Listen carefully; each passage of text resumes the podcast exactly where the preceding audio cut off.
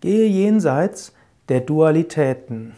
Namaste und herzlich willkommen zu den Yoga Vidya täglichen Inspirationen. Krishna spricht im siebten Vers des sechsten Kapitels der Bhagavad Gita. Das höchste Selbst des selbstbeherrschten und friedvollen Menschen bleibt unberührt von Hitze und Kälte, Vergnügen und Schmerz und auch von Ehre und Schmach. Das höchste Selbst. Hm, wir haben ein niederes Selbst, ein höchstes Selbst Mindestens ist das eine Sprachregelung, die man treffen kann.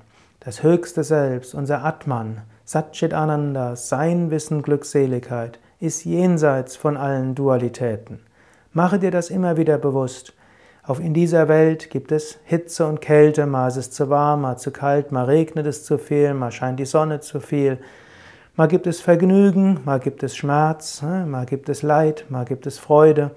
Mal lobt dich jemand, mal schimpft jemand etwas über dich, mal machst du etwas Schönes, wo alle Menschen dich verlobt, mal blamierst du dich. Diese Dinge geschehen. Tritt öfters aus dieser Welt der Dualität hinaus. Beobachte diese Dualität und werde dir bewusst, ich bin der Beobachter.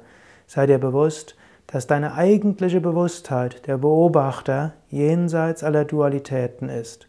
Ob du jetzt Hitze oder Kälte spürst, ob dich jemand lobt oder über dich schimpft, sogar ob in deinem Körper Schmerzen sind oder Vergnügen überwiegt, du bleibst das eine unendliche, ewige Selbst.